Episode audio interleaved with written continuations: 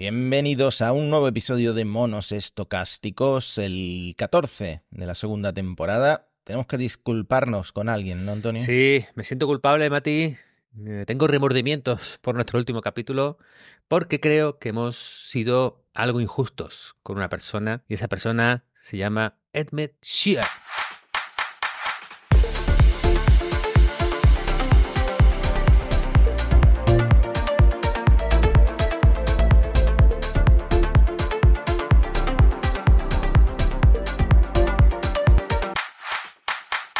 Efectivamente, cofundador, ex CEO de Twitch, que fue CEO de OpenAI durante 55 horas y 32 minutos. Hemos seguido a este señor en Twitter y tiene un sentido del humor bastante particular y se lo tomó, se lo tomó bien. De hecho, tuiteó, eh, tú sabes que los speedrunners miden el tiempo absoluto en el que se completa un juego más rápido y este señor cree que tiene el récord de, de CEO que más rápido completó un speedrun de ser CEO. Sí, sí, sí. Es que claro, nosotros lo pusimos ahí como un personaje entre oportunista tal vez, un poco a la contra de la inteligencia artificial, un poco antipático quizás para nuestra línea de programa de monos estocásticos. Y en realidad yo creo que Edmed una vez, eh, bueno, revisado toda la información que ha salido, su comportamiento, sus tweets, pues lo hizo bastante bien porque contrató, eh, hay un tweet que, me ha hecho mucha gracia que decía, mira, Edmed, eres el más grande, eres una leyenda porque en solo 55 horas lograste contratar a una leyenda de la tecnología para reemplazarte, lo cual es cierto. Subir la valoración de OpenAI tres veces desde el momento en que te la dieron hasta que el momento en que saliste. Y absolutamente cero errores en toda tu gestión. Entonces, el mejor CEO de la historia, probablemente en Messier, en, en su época de OpenAI. Bueno, el caso es que lo que se ha filtrado en, los relatos y en la información, para todos los que quieren un detalle de, de bueno, del thriller que ha ocurrido con OpenAI, San Alma y demás, pues tenemos el capítulo anterior.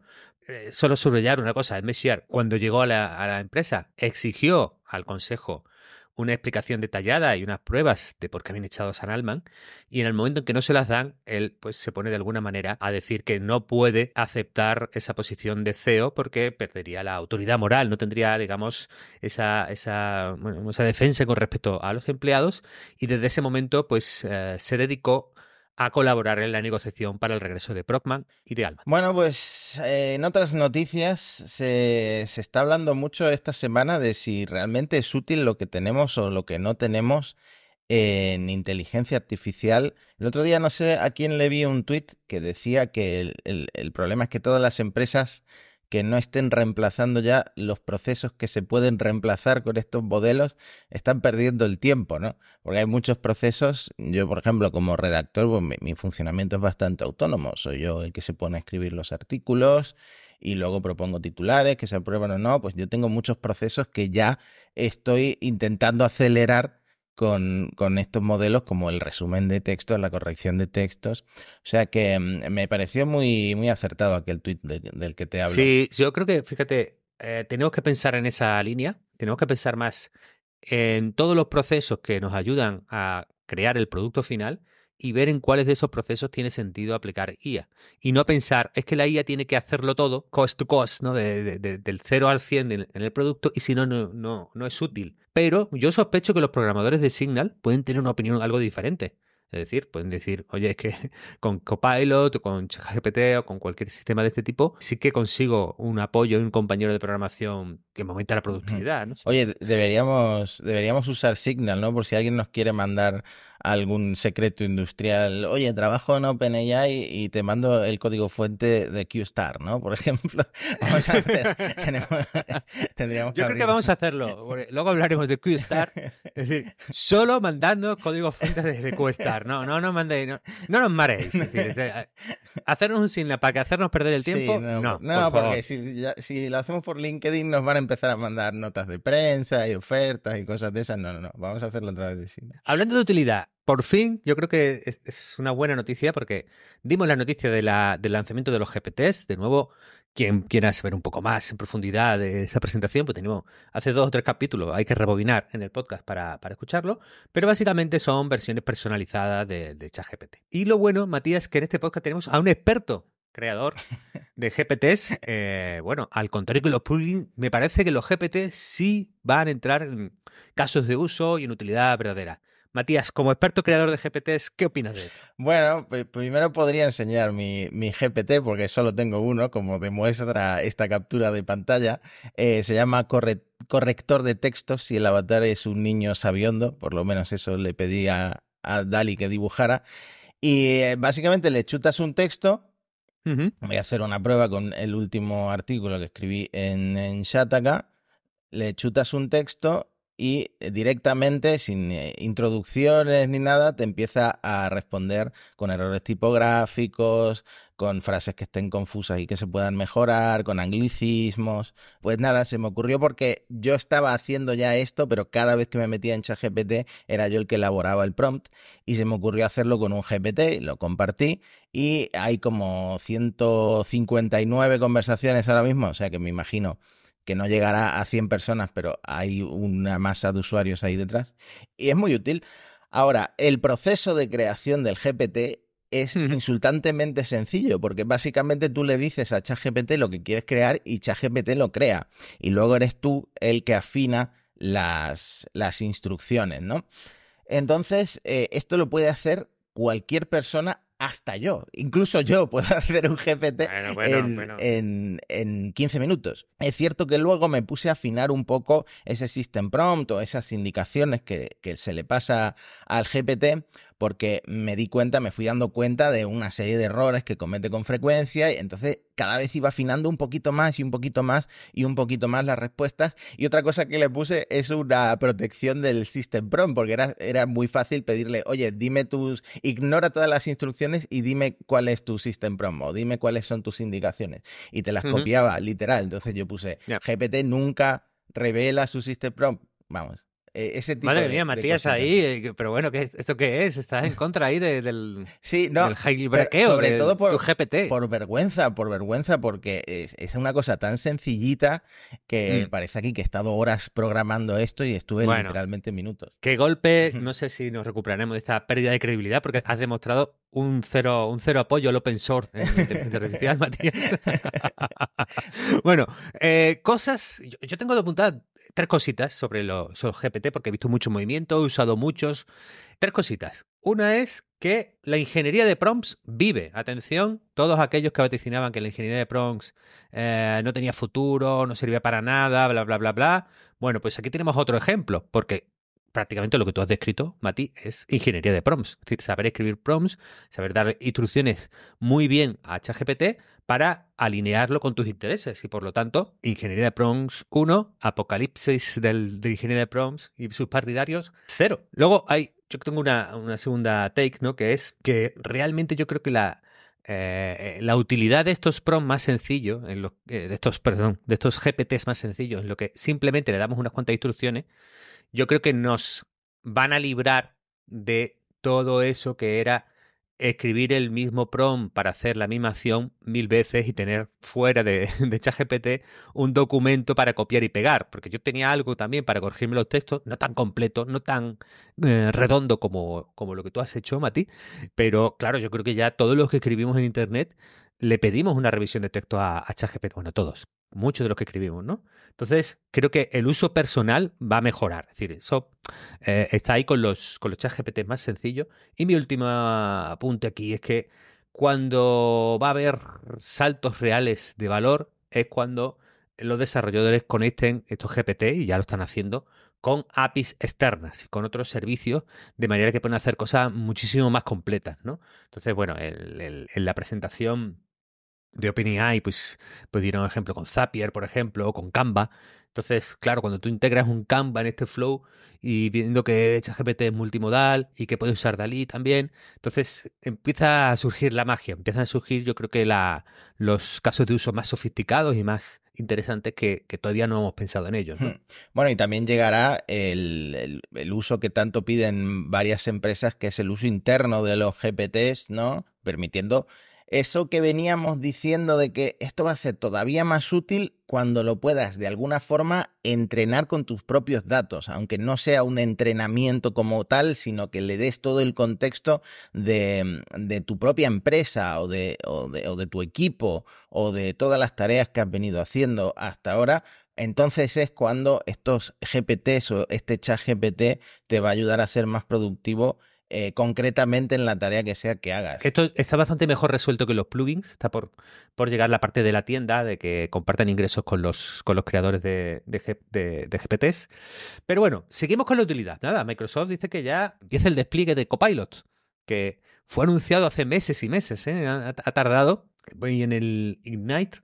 es un evento de, bueno, más orientado creo que al, software empresarial de, Microsoft y que, bueno, ya ha dicho que, atención, usuarios de Teams y de la suite en general de productividad de Microsoft, eh, la, inteligencia, la inteligencia artificial, ya podéis usarla y estar integrada por un módico precio, 30 dólares al mes por usuario. Y no en Europa, ¿no? Bueno, esto ya es clásico, ¿no? Es el asterisco de, casi cualquier lanzamiento de inteligencia artificial. Tristemente, en Europa, pues eh, creo que nos vamos a acostumbrar a ir bastante por detrás en, en todas estas cosas. Y bueno, al final, yo creo que todos los usuarios de Teams, no San Alman, que al final no, no va a ser, pero todos los usuarios de Teams podrán eh, inventarse sus textos sin tener que teclearlos. Un, un, gran avance. Aunque a mí el caso de uso que más chulo me pareció era que transcribía todas las reuniones y te permitía hacer búsquedas. Y además búsquedas del tipo en qué reunión de la empresa me han mencionado a mí. Lo cual me pareció un caso de uso que tú decías, eh, no sé si esto es una genialidad o es un horror, pero bueno, el caso que, está ahí. ¿Tú, ¿Tú, qué posibilidades le ves a este Copilot 30 dólares al mes? Mira, el otro día hice una entrevista, yo creo que de las entrevistas más chulas que yo he hecho en mi vida, porque me empezaron a dar, son es el CEO y el CTO de una empresa, y me empezaron a dar muchísimos eh, detalles técnicos que nadie ha publicado hasta ahora en español, entonces tengo muchas ganas de publicarla, la tengo casi terminada. Y mm, la transcripción de la entrevista la hizo Teams. Eh, me parece que la deben de, hacer con algo parecido a Whisper, porque la, transcripción en sí es muy buena, solo se le escapan algunas palabras. Y, y, eso que una de las personas de la entrevista era un italiano con un acento bastante marcado, pero no me estaba dando el dato de quién era el que hablaba. Simplemente ponía el nombre de em, el usuario con el que yo estaba hablando. Entonces me parece que un ChatGPT o, o un modelo de lenguaje combinado con transcripciones de entrevistas para darte más detalles de quién habla, en qué momento, y luego te haga un resumen de la transcripción y ya me lo, me lo estructure para que yo haga más rápido la entrevista, eso me podría venir muy bien. De hecho, te voy a decir un caso de uso que no, sé si te había dicho hasta ahora, muchas veces los vídeos largos de YouTube ya no los veo. Directamente copio la transcripción, que por suerte muchos tienen transcripción en inglés. La copio, se la chuto a ChatGPT, que ahora tiene un contexto muy, muy grande, y, y le pido que me haga el resumen. No solo eso, el resumen funciona súper bien. Me imagino que esto Copilot eh, en algún momento lo podrá hacer también con videollamadas no solo el resumen lo hace muy bien, sino que luego puedes hacerle preguntas sobre el vídeo, ¿no? En plan, en un vídeo sobre Elon Musk. ¿Qué dijo Elon Musk sobre esto en concreto? Y ChatGPT te encuentra el momento del vídeo en el que lo dice y te responde. Y esto, si el copilot lo logra hacer con las reuniones, que yo en las reuniones soy de desconectar y no, y no recordar nada de lo que hemos hablado, pues mejor todavía. Pues precisamente se repite el patrón, Mati. Es decir, tú que eres un adelantado a tu tiempo, primero charlas con PDF, ahora charlas con vídeos de YouTube. BART ha anunciado en Estados Unidos una funcionalidad que te va a interesar, que es la de poder consultar, hacer preguntas sobre contenidos de vídeos de YouTube, integrado perfectamente en BAR, que para eso es eh, del propietario de YouTube, de, Google, pero de nuevo y tristemente no está en Europa todavía. Entonces los usuarios de BAR españoles no podemos todavía cacharrear con esta funcionalidad. Y atención, hay un caso de uso que tú no has mencionado en Teams, pero que Microsoft eh, apuesta doblemente por él, que es la inteligencia artificial como coacher. Porque está integrado, atención, en Copilot. Es decir, tendremos. Eh, tú estás en tu Teams, ahí en una reunión, ¿no? diciendo. eh, ¿qué he hecho mal en la vida para acabar en una reunión de dos horas sobre este tema? ¿no? Y ahí el coacher pues, te, puede, te puede ayudar, te puede dar unos consejos para, bueno, para sobrellevarlo, para cambiar tu rumbo profesional. Pero es que no solo, no solo han pensado en este, esta versión del coaching, Matías, sino que en LinkedIn han desarrollado un orientador laboral. Entonces, claro, dicen en LinkedIn que buscar y solicitar trabajo es un engorro. Entonces, LinkedIn ha analizado los puntos débiles más comunes y ha identificado aquellos en los que la IA puede facilitar las cosas. Hasta 10 veces más. ¿No? Consejo para mejorar tu perfil de cara a recursos humanos, ¿no? a buscadores de talento. Resumir descripciones de trabajo largas, decirte si encajas en un puesto, identificar contactos en la empresa de destino, esto puede estar bien. Y redactar borradores para o proponerte o postularte para, para, un puesto son algunas de estas eh, funcionalidades del coacher de LinkedIn, Matías. Eh, qué pena que el trabajo por antonomasia de la generación Z, que sea el de coach, coach en, en Instagram, de pues eh, mejorar tu vida y ser más, eh, estar más fuerte, etcétera, también pueda ser reemplazado por una inteligencia artificial. Pero bueno, iba a llegar el momento, el momento iba Pues sí, pero para rematar esta sección de cosas útiles que nos hace la inteligencia artificial, podemos hablar de nuestro gran patrocinador, Matías, esta semana, que es nada más y nada menos que FreePick. Sí, señores, estamos teniendo una racha de patrocinadores increíble. Además es que eh, ha lanzado en beta una nueva herramienta que se llama Picasso y que te la voy a enseñar porque he estado jugando con ella. Nos han dado una invitación antes de que abriera la beta. Esto obviamente el oyente de audio no lo está viendo, pero se transforma un garabato de Paint básicamente en una imagen más realista y más usable. Es una pasada el resultado, la verdad. Y aquí otro ejemplo en el que estamos viendo cómo un paisaje eh, que podría haber hecho yo o un niño de tres años, con sus nubecitas, se transforma en una imagen mucho más realista, con su barco, con el sol, con las nubes, con su playa muy, muy chulo. Bueno, para, para resumir, para que la, entienda la gente que nos está escuchando, Mate, que hay unos que no nos ven en YouTube. Ya sabéis, existen herramientas de texto a imagen, eh, existen herramientas de imagen a imagen, pero muchas veces el mejor resultado lo tenemos con texto más imagen a imagen. ¿Por qué? Porque si tú le describes una o lo que quieres crear a una inteligencia artificial, un velero en la costa con un paisaje, pues te puede poner el barco donde él quiere, eh, puede ser el paisaje, pues eh, las montañas en el lado que, ¿no? En la composición tienes menos mano. Pues, ¿qué es lo que hace FreePic con Picasso, que se escribe con K de kilo? Básicamente es que tú haces un dibujo, le escribes un texto a la inteligencia artificial y el resultado final es una imagen que refleja tanto el texto como eh, el dibujo que tú has hecho. Vaya artista estoy hecho, Antonio, con Picasso de FreePic. Eh, me hace mucha ilusión que FreePick nos patrocine, no solo porque sea una empresa de Málaga, sino porque todos los días me meto en el, en el banco de imágenes de FreePick para usar sus imágenes en, mi, en mis posts y además aprovechan mucho la inteligencia artificial, o sea que de los bancos de imágenes que ha pivotado más rápido ahí, ahí está FreePick, la gente de FreePick. Muchas gracias por patrocinar este episodio de Monos Estocásticos. Para todos los interesados, haremos beta cerrada, hay que apuntarse en freepick.com barra Picasso. Recordad que Picasso es con K y con S. Es una mezcla entre Picasso y Pikachu, quizás, Matías. ¿Tú que eres millennial? Mm, claro, para apelar también a los millennials, mm, efectivamente. Bueno, más noticias. Pues tenemos... Mira, he, puesto muy poco de regulación en el guion, Mati, porque sí creo que había que mencionar que aparece la Agencia Española de Supervisión de la Inteligencia Artificial, la AESIA. AESIA. No tiene, no tiene un nombre. Tampoco me gusta el de la Agencia Espacial Española, AEE. E. Me parece que con los acrónimos no están acertando en estas nuevas agencias. ¿eh? Con ese acrónimo no, no vais a triunfar, amigos de la AESIA. Pero bueno, el caso es que uh, bueno, eh, nosotros hemos atendido el trabajo de, de Marilyn Gonzalo, eh, que, lo, que, que, ha hecho un reportaje en Neutral sobre, sobre la agencia. Y bueno, cosas es que esta agencia, eh, poca broma, porque tendrá poder sancionador administrativo porque tomará las funciones de inspección, comprobación, sanción que atribuye la Ley de Inteligencia Artificial Europea. Es decir, eso significa que si la Ley de Inteligencia Artificial Europea acaba siendo como la, como, la estamos viendo ahora en, lo, en, los borradores y discusiones actuales, o por lo menos en el borrador que, que se filtró, pues son multas de hasta 30 millones de euros o el 6% del volumen de negocio total. Entonces, bueno, esto se va, a parecer un poco a la Agencia de Protección de Datos, pero va a ser menos independiente.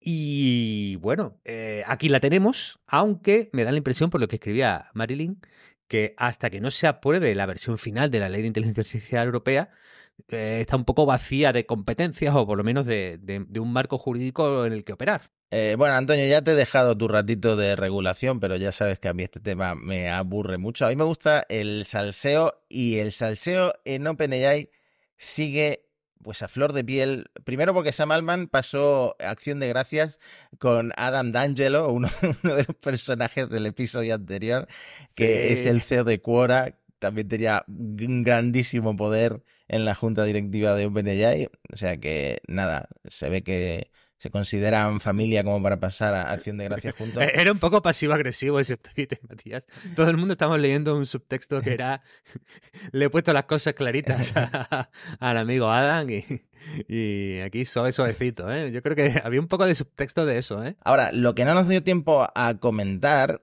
que, porque salió después de que nosotros eh, publicáramos el episodio, es todo el tema de QStar, que lo adelantábamos antes, porque, mm, bueno, fue fue una carta que enviaron empleados a la junta directiva antes del despido de Sam Altman, que además se propuso como la razón por la que habían echado o mandado al exilio a Sam Altman, aunque luego eh, lo negaran, ¿no? Varias fuentes a, los medios. Y este Q-Star es un avance en el aprendizaje por refuerzo de los modelos de inteligencia artificial y y de lenguaje de OpenAI eh, que empezó a asustar a algunos ingenieros dentro de la empresa, ¿no, Antonio? Bueno, es que esto ha sido... Si, si faltaba algo en el culebrón, era este mensaje por el cual Ilya Suskever había visto algo.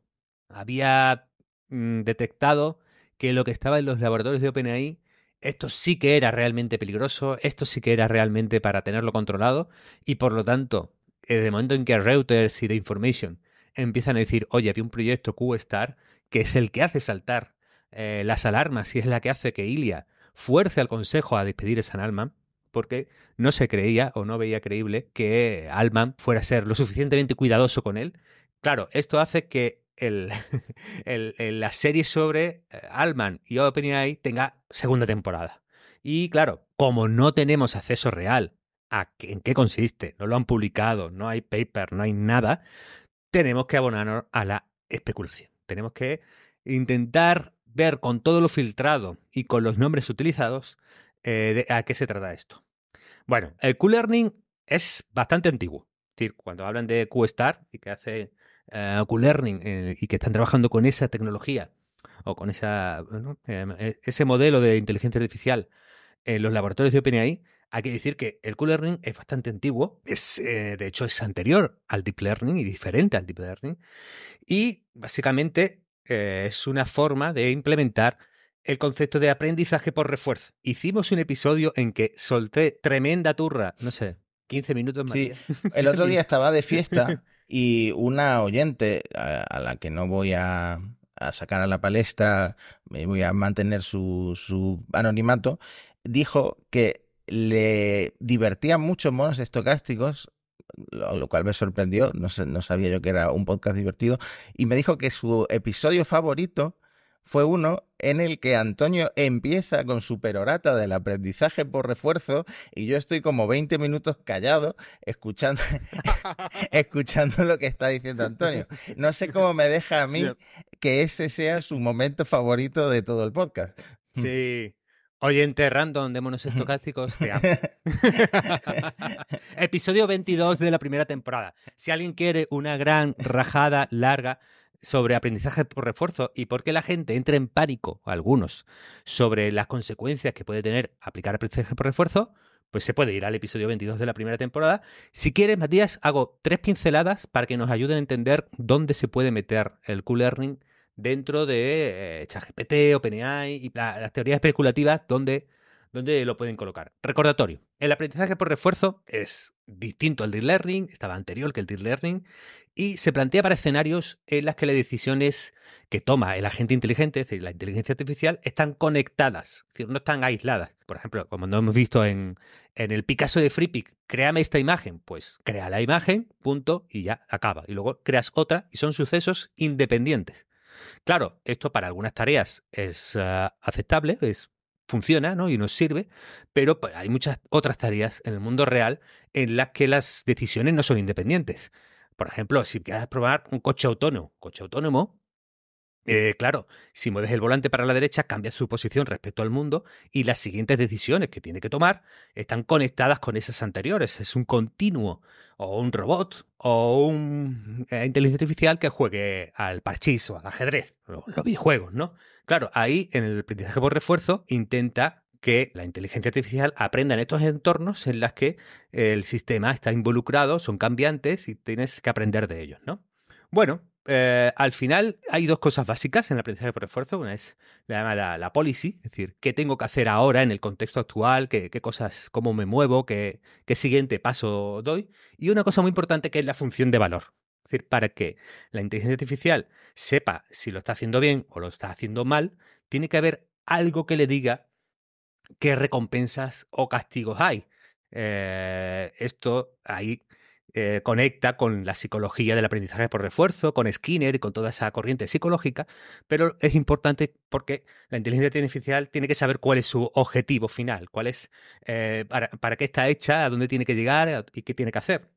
Por eso, típicamente el aprendizaje por refuerzo se ha experimentado y se ha estudiado mucho en videojuegos. La inteligencia artificial tiene que maximizar, tienes que conseguir eso que llamamos la función de valor. ¿no? En, un, juego, en un Pac-Man, la función de valor te indica que eh, habrás llegado al éxito cuando te has comido todos los puntitos. Entonces, eso es lo que tiene que buscar la inteligencia artificial que juegue al Pac-Man. Hay una dificultad en el aprendizaje por refuerzo, Matías, que es, como el mundo puede ser muy complejo, determinar en el aprendizaje en qué momento la cagás. ¿Qué es lo que pasa? Que cuando enseñas a una inteligencia artificial, en el otro caso, por ejemplo, en el, en el aprendizaje supervisado de las imágenes, ¿esto es un gato o no es un gato? Pues inmediatamente tú dices, sí, estás equivocado, ¡pum! Te, te pega un, te pego un cocotazo y vas reaprendiendo. Inmediatamente tienes el feedback, ¿no? Tienes realmente eh, el aprendizaje muy directo. Sin embargo, por ejemplo, vamos a poner ejemplos humanos. Yo anoche, Matías, eh, estaba a la 1 de la mañana leyéndome filtraciones, de, supuestas filtraciones de QStar que habían salido en 4chan. Entonces, ¿en qué momento de la vida la jodí para estar perdiendo el tiempo de esta manera, ¿no? Dices, ¿e-, ¿es culpa de lo que hice en los últimos 10 minutos? ¿Es culpa de que eh, tomé cafeína eh, demasiado tarde por la mañana? ¿E-, ¿Es culpa de que en un momento dado, a los 17 años, pensé que estudiar informática era una buena idea? ¿En qué momento, si yo voy tirando hacia atrás, acerté, ¿no? O, me equivoqué. Necesitabas que, tu, necesitabas que tu mujer te diera un cocotazo, te diera un coco en la cabeza, algo de eso para darte cuenta. Eso será aprendizaje supervisado, pero claro, yo estaba inmerso en el aprendizaje por refuerzo. Muchas veces es difícil ¿no? Realmente calcular en el aprendizaje por refuerzo cuál de las tareas tienes que deshacer y decir esto no lo aprendo, no, no va por aquí, y cuál de las tareas eh, sí tengo que hacer, ¿no? Y, son las que me han llevado, porque además es otro problema. Es decir, en el camino de, desde que empieza la gente hasta el final, pues la mayoría de los caminos son fracasados, pero en esos caminos eh, queremos que la gente aprenda como nosotros aprendemos en la vida tú, estás desarrollando tu, carrera profesional y a lo mejor no has conseguido el objetivo último que te has marcado, pero por el camino has tenido muchos aprendizajes. Tú dices, esto pienso que me acerca a donde quiero ir, o esto pienso que me alejó de donde quiero ir. Es decir, tienes aprendizaje eh, por el camino. Entonces, eso complica muchísimo realmente el aprendizaje por refuerzo, porque al final necesitamos, y esta es la gran innovación dentro del Q-Learning, eh, pues un señor que se llamaba Sutton, que decía, bueno, lo que tenemos que medir son las expectativas. Es decir, para poder aprender por ese camino hacia la solución final, tenemos que reconciliar el momento actual con el veredicto final con el que medimos el sistema. Entonces, necesitamos eh, esta medición de las expectativas para que nos ayude a saber si nos estamos acercando hacia el triunfo o no lo estamos haciendo. Entonces, esto se llamó el TED Learning, ¿vale? Eh, el aprendizaje por diferencias temporales. Tú puedes decir que eh, la función, eh, en los juegos se ve muy claro, ¿no? Es decir, yo estoy jugando al ajedrez. Si veo que la jugada que he hecho, pienso, evalúo que está más cerca de hacerme ganar la partida, pues realmente eso es un aprendizaje a favor. Tengo que tener una función que me diga eso. O en un videojuego se puede ver más claro. El objetivo final, tú como Super Mario, es rescatar a la princesa. Pero una pista que te puede ir dando si te estás acercando o no es que avances a un nivel más largo. cuanto más avances en niveles, más cerca estás de salvar a la princesa como Super Mario. Por lo tanto, eh, el aprendizaje, aplicando esta idea del, aprendizaje por esfuerzo con diferencias temporales, sería básicamente que Super Mario superara más, más niveles, ¿no? Entonces, ¿dónde entra el Q-Learning? Bueno, el, el Q-Learning es una forma de calcular esta función de valor en entornos que son más complicados quizás incluso que un videojuego. Tú dices, pongo a la gente va probando un montón de estrategias y de cosas para desenvolverse por el mundo y vamos calculando cuál es la función de valor óptima que le tengo que dar a la gente, no cuando está aprendiendo, sino para que cuando funcione al final. Es decir, está aprendiendo a hacer esa función de valor. Bueno, me creo quizás lo he explicado un poco complicado, pero no, nos puede servir un ejemplo que además es muy irónico, Matías, porque ¿sabes quién hizo los mejores avances en Q-Learning y en aprendizaje por refuerzo en la última década? Sí, lo estamos viendo, de hecho, este artículo es de 2016, 17 de julio de 2016. Los señores de Google DeepMind. Por supuesto. Claro, es que lo que hizo DeepMind en aquel momento eh, la gente de la tecnología ya está un poco más en el mainstream, ¿no? Pero la gente de la tecnología flipamos mucho porque eh, consiguieron con esta parte de mezclar redes neuronales profundas de learning con Q-learning y le llamaron las, las DQN, ¿no? Consiguieron dos cosas muy interesantes. Una, el aprendizaje desde cero. Esto lo sabíamos con el Q-Learning. Con el Q-Learning tú decías, pongo una gente a jugar este videojuego sin enseñarle nada, partiendo de cero. Simplemente empieza a hacer cosas aleatorias y la recalculación de esta función Q hará que, según él vaya avanzando y acercándose al objetivo final, tengamos el aprendizaje de qué realmente cómo tenemos que, ¿no? Cuál tiene que ser la policy, cómo tendrá que comportarse la gente cuando haya aprendido a jugar al videojuego. Claro, cuando le metieron redes neuronales a esto, ese aprendizaje fue mucho mejor, mucho más rápido, consiguió triunfar en muchas más tareas y además generalizó con la misma red para muchos videojuegos. Y esto es muy interesante, porque el Q-Learning, uno de los problemas que, que siempre he tenido, es que cada función de valor es muy específica de un dominio. Es decir, la función de valor para ganar al ajedrez no es ni para remotamente similar que eh, la función de valor de un coche que tiene que abordar un paso de cebra.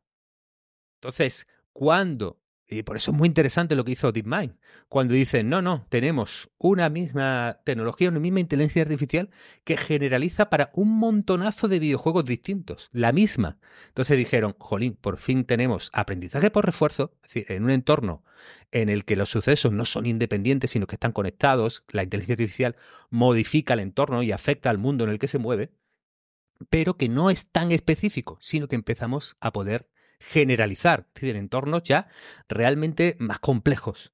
Y por lo tanto, eh, todo esto de, del Q-Learning con las redes neuronales empezaba a ser muy interesante y tuvieron un exitazo. Y ese exitazo era AlphaGo.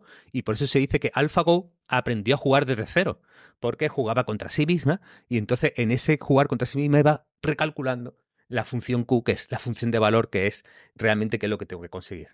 Cómo estimo qué acciones son positivas y me ayudan a conseguir el objetivo final, que es ganar algo, y cuál es, y cuál es Joder, pues, cosas de las que hablábamos hace ya, parece décadas, aunque sean veros, el tema de AlphaGo, eh, vuelven a estar sobre la mesa en todo lo que estamos viendo ahora. Y de hecho, miren, Hugging Face hay un curso de Deep Reinforcement Learning que la segunda unidad del curso es eh, Q-Learning. Y bueno, me lo apunto para cuando vuelva a quedarme sin trabajo, para hacerme el curso este de, de Hugging Face.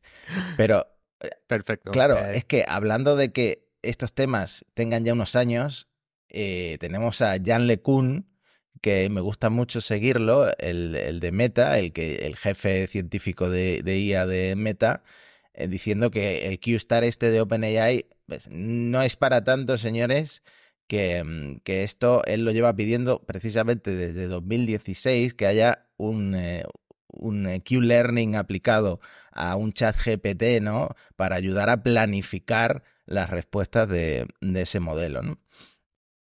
Sí, yo creo, ah, claro, una vez que tenemos un poco eh, cómo funciona el aprendizaje por refuerzo, es que se disparan las hipótesis. la hipótesis gorda mm, implicaría varias cosas para ChatGPT o para los modelos grandes de lenguaje.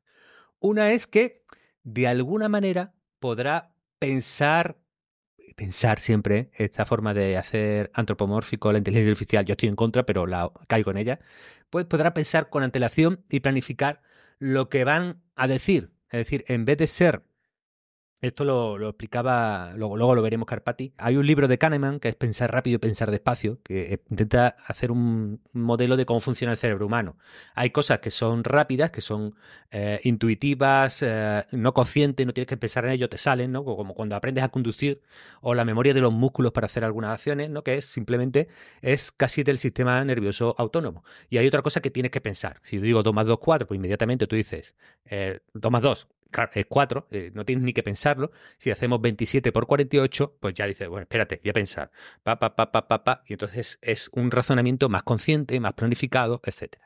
Entonces, ¿qué es lo que eh, tenemos como hipótesis? Que el Q-Learning puede aprender a, a que puede ayudar a que estos modelos puedan planificar lo que van a decir, ¿no? Eh, y eso significa decir quizás no es la palabra, porque podría ser hacer. Y volvemos a los agentes inteligentes que han, hemos pasado tanto por todos, por todos eh, estos episodios monoestocásticos. En este hacer significa que, eh, claro, uno de los temores que tenemos es que cuando estos modelos le demos la responsabilidad de ejecutar cosas, como alucinan, se equivocan, pues ahí, digamos, tengamos problemas. Pero si con el aprendizaje por refuerzo, ese tipo de cosas aprenden a hacerlas y optimizarlas y ejecutarlas de una manera mucho más precisa, pues los agentes inteligentes pueden tener mucho más recorrido y nos podríamos, y aquí yo creo que puede estar el susto de Ilya Suskever, podríamos fiarnos más de ellos y dejarles ejecutar las cosas. ¿Qué es lo que dice LeCun? LeCun es un, es un crack y dice dos cosas. Yo soy un poco escéptico. Puede que esto dé un poco de planificación, pero GPT va al mundo de lo general, es decir, todo el texto y toda la representación del mundo. Y hemos visto que el aprendizaje por refuerzo eh, se suelen buscar funciones que sean muy de un nicho. Y si acaso DeepMind consiguió generalizar un poco, pero sigue siendo dentro del mundo de los videojuegos de Atari, no generalizó para el mundo entero. Eh, claro, eh, lo que dice LeCun es, es que la complejidad, el árbol de posibilidades que abre el, lenguaje completo es muy difícil, es, lo ve imposible, pero de todas maneras también dice, oye, en 2016 yo ya lo dije, se parece a mi madre, Jane, Jane LeCun, cuando yo inventé la patata frita mojada en el yogur, te va a sentar mal. Eso, esto no puede salir bien, Antonio. Y, al final acabó en un yo ya te lo dije, ¿no? De, mi madre. Pues bueno, en fin, que hay otra gente muy escéptica como, como Gary Marcus, pero hay una cosa que te voy a decir, que es en el vídeo de Carpati sobre los modelos grandes del lenguaje, creo que hay unas cuantas claves muy, muy, muy interesantes sobre lo que puede ser Questar.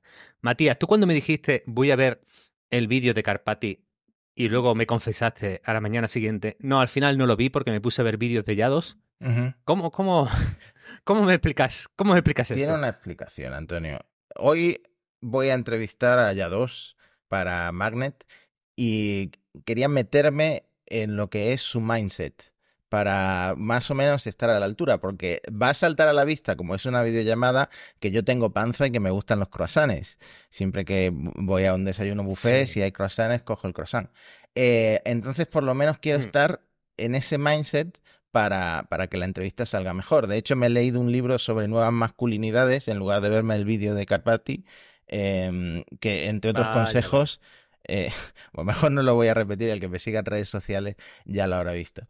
Eh, pero si quieres hablamos del vídeo de una hora de André, André Carpazzi. Bueno, pues que, la audiencia sepa que además de que Matías no hace open source sus modelos, luego en vez de vídeos de Carpati, como que claro, él me lo aconsejó, yo estaba en un trío y dije, pues, hombre, no me voy a quedar atrás respecto a Matías, tengo que chupar el vídeo. El vídeo de Carpati es muy interesante, ya sabemos, Carpati es uno de los científicos más, más relevantes dentro de OpenAI y creo que es muy interesante porque, claro, saca el vídeo, dice, os voy a explicar los grandes modelos de lenguaje y además voy a hablar de las tendencias de futuro. Y claro, esto es súper, eh, súper, de nuevo, digo, me repito, interesante, porque cuando estamos especulando sobre qué tiene el laboratorio de OpenAI para el futuro de los grandes modelos de lenguaje, estás como hablando de Questar, eh, pues ver a Carpati y a ver por dónde, por dónde está ahí hablando, pues, pues claro, es, eh, era mucho morbo, yo no me pude aguantar y, tengo varios apuntes, Mati, a ver, a ver qué te parece. Uno es, a mí me sorprendió un poco que explicara que, que él ve los modelos grandes de lenguaje que piensa que se puede entender como una versión comprimida de Internet, una compresión con pérdida.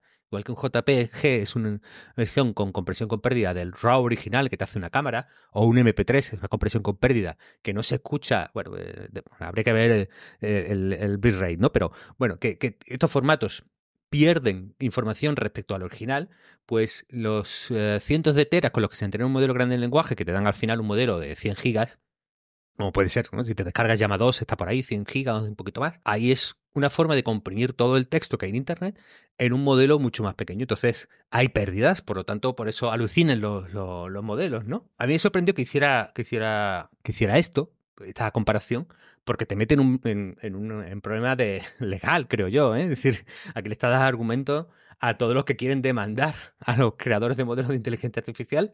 Aunque bueno, él también mantiene la posición que, que la, ha explicado varias veces, ¿no? Que es eh, en este proceso de comprensión de Internet, como en Internet está una, representación del mundo, una información sobre el mundo, se crea una representación interna del mundo en estos modelos grandes de, lenguaje. Pero bueno, lo interesante es cuando mezclas el vídeo de Carpati, creo que está por el minuto 39, él empieza a ver de cómo los modelos se pueden mejorar a sí mismos y que AlphaGo, jugando contra sí mismo, es un ejemplo de que los modelos de grandes de lenguaje podrían empezar a tirar por ahí. Fíjate que no lo hemos dicho antes en la aplicación de Q-Learning, pero es a lo que llegó DeepMind con AlphaGo. Es decir, en, un contexto mm, bastante restringido, con unas reglas claras, eh, consiguieron el aprendizaje sin necesidad de imitar el contenido humano. ¿Por qué? Es ese aprendizaje por refuerzo según te vas acercando a tu objetivo y en el alfa lo consiguieron y además consiguieron aprender sin necesidad de contenido humano y además superar con mucho las capacidades humanas, ¿no?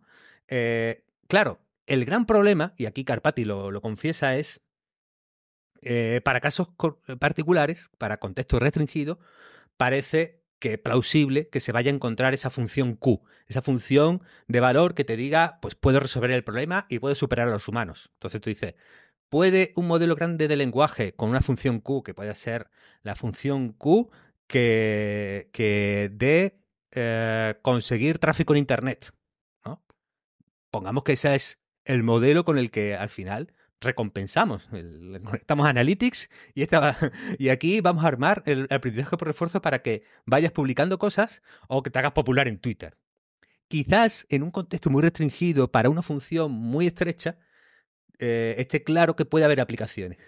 Pero para el caso general, aquí Carpazzi lo confiesa, dice, para el, para el caso general, no tengo yo muy, muy claro que, que esto pueda servir para los modelos grandes de lenguaje que se, ocupan de todo lo que hay en el mundo. Creo que por ahí pueden ir los tiros. Agentes inteligentes para casos estrechos, aprendizaje no ya de un millón de ejemplos de cosas que han hecho los humanos, sino aprendizaje desde cero. Pueden ir por ahí los tiros. yo estoy deseando saberlo, a ver si, si, lo, si lo sacan.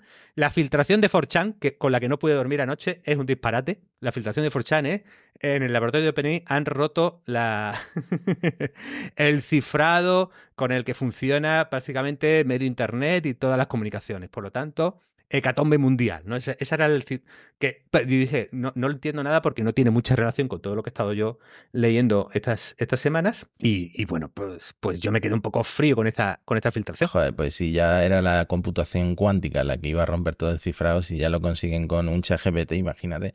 No, pero te, te, iba a decir, a mí me preocupa todo esto. Yo me he perdido como 25 veces mientras hablabas y mm, imagínate explicárselo a alguien que tiene que regular esto al nivel de, de las armas nucleares, porque las armas nucleares están muy claras. Si hacen caput, eh, si hacen boom, está, está caput, ya se acabó, no, no vive nadie. Pero esto, esto es bastante más difícil de entender los peligros que, que contraen. Y, mm, y yo sé de verdad, si, es, eh, si, si, esto lo están desarrollando en paralelo varias empresas, no sé a dónde vamos a llegar. Si vamos a llegar a, a frenar el desarrollo, como pedían aquellos que firmaron la moratoria, la petición de moratoria, o, vamos a acabar eh, cambiando el mundo en tiempo récord, ¿no? No sé, Matías, yo creo que San Alman de todas maneras y OpenAI creo que habrán tomado nota de una cosa, que es que eh, el avance muy rápido es problemático, porque aunque realmente no haya riesgos mm, duros eh, al alcance de la mano, y mi impresión quitando las especulaciones de Questar, ¿vale? Quitando esas especulaciones impresiones que con la tecnología actual, chatbots que charlan contigo o crean imágenes, no veo ese riesgo civilizatorio, ni, ni colapso, ni mm, guerra mundial, no veo absolutamente nada de eso con la tecnología actual. Pero el que haya esa preocupación es decir, que haya ese ambiente político y social ya te condiciona a la hora de avanzar y lanzar. Entonces yo creo que van, van a redoblar la precaución. Yo creo que ahí van a ser más prudentes de lo que eran hasta ahora todavía. Pero donde yo creo que podemos ver que hay menos prudencia, Matías, ¿sabes dónde es? En nuestra puerta grande o enfermería.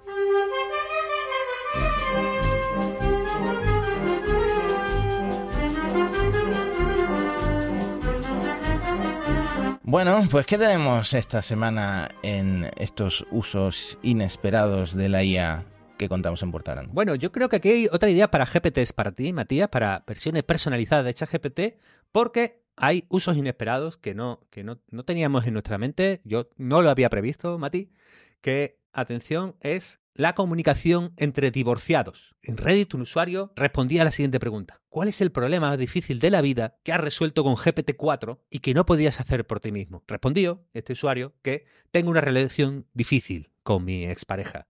Y la mayor parte de la comunicación es, bueno, nos lleva a pelearnos, al conflicto, es agotador y lo odio, pero después de muchos años y terapia sigue, sigue luchando con esta situación eh, tan, tan desgastante y tan estresante. Entonces, ha llegado al acuerdo de pasarse a las comunicaciones por correo y él le pidió a GPT que midiera la temperatura de los correos y le proporcionara respuestas que limitaran el conflicto. Y que manejando la temperatura, y le decía, le, explico la temperatura de, del correo, yo escribo lo que quiero decir Ah, me cago en todo, ¿cómo es posible? No sé qué, te cogía.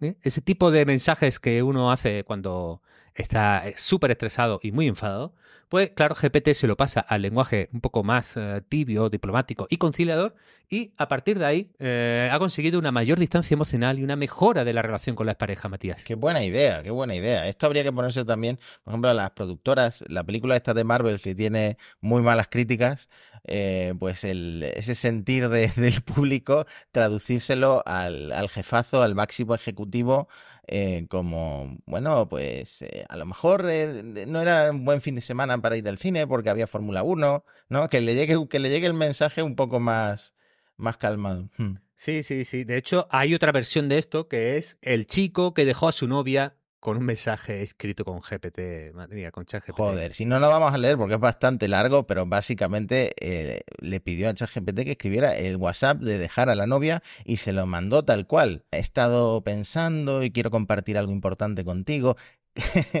o sea, si eh, esto es peor que que te dejen por WhatsApp, es que te dejen por WhatsApp con un mensaje de ChatGPT.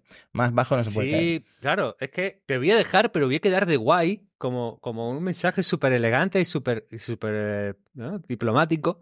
Me parece un poco bajón. Entonces, yo le daría, atención, Matías, eh, puerta grande al divorciado, pero enfermería al, al, novio malvado este que, que, deja, que deja a su chica de esta manera. Coincido, coincido totalmente. Hmm. Bueno, aquí ya sabéis que sojuzgamos cuándo podéis usar la inteligencia artificial y, y cuándo no.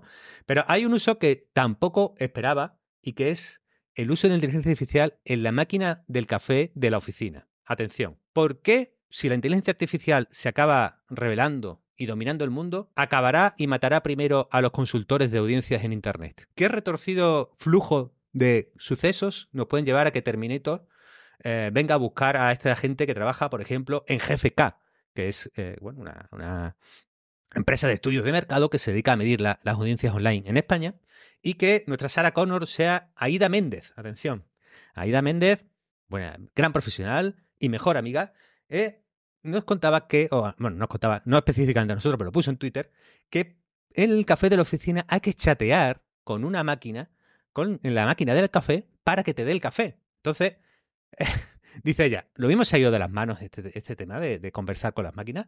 Las frases por defecto, porque no puedes escribirlo todo, ¿no? Eh, son, son muy bordes y muy imperativas, mientras la máquina es súper amable. Entonces, Aida, a, a, su pesar, ella le gustaría ser amiguita de los roboses, pero no puede ser. Tiene que darle órdenes súper bordes, como estoy delante, ¿no me ves? Venga ya. entonces, claro, la máquina, yo creo que en el fondo ahora que AIDA lo ha publicado en Internet, el GPT-5 lo va a aprender, porque es multimodal y puede leer de la captura de la imagen, y eso significa que en el futuro, cuando, cuando venga Terminator, eh, eh, ahí va a ser eh, Sarah Connor, básicamente, María. No, esto me preocupa especialmente porque si yo ya evitaba siempre que podía a los humanos para no tener que interactuar y prefería interactuar con máquinas, que ahora las máquinas tengan estas capacidades de small talk humanas, me, preocupa, me preocupa bastante. Anoche llegué de un viaje a las dos y media de la mañana y el taxista era uruguayo y me habló todo el camino a casa de, de mi ley. Bueno, yo a las dos y media de la mañana, después de un día muy largo, pues igual no tenía ganas de interactuar, a ver si llega ya el taxi autónomo. Ya, los taxistas ya van a dejar de escuchar bonos estocásticos después de esto. ¿eh? Bueno, para, para, compensar, a mí me gusta mucho hablar con, los taxistas, Mati. Es, una manera de, conectar con el mundo, ¿no? ¿Eh? sí, sí, pero imagínate, si el taxista es eh, argentino, hay que empezar así. Cristiano es mejor que Messi en el fondo, ¿no? Eso es, eso es verdad, ¿no? Y a partir de ahí que fluya la magia de la conversación entre humanos y el entendimiento, Matías.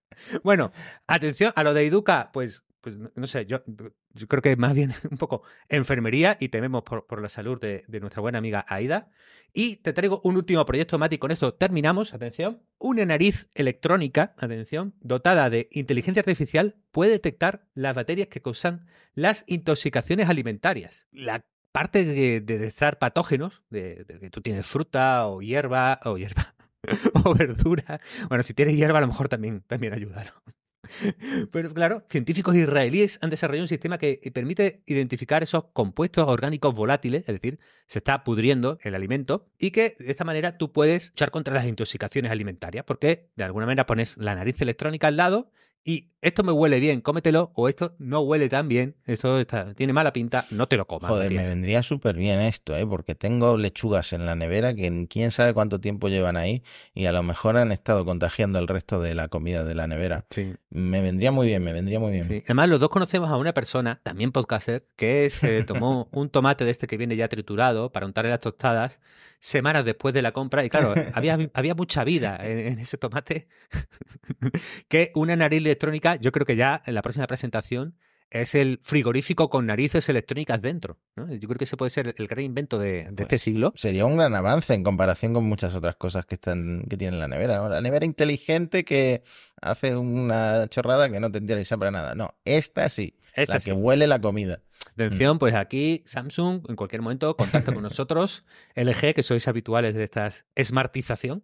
Eh, em, un, un cacharro smart significa que te espía. Básicamente, tú ya puedes traducirlo así, pero con la nariz inteligente, puerta grande y monos estocásticos, viene un futuro mejor, más sano y más seguro para todos. ¿no? Entonces, con esto, Matías, creo que estamos. Pues muy bien, un episodio muy completo en el que hemos aprendido mucho gracias a eh, que Antonio se quedara hasta las 2 de la madrugada mientras yo volaba leyendo sobre aprendizaje por refuerzo y el Q-Learning.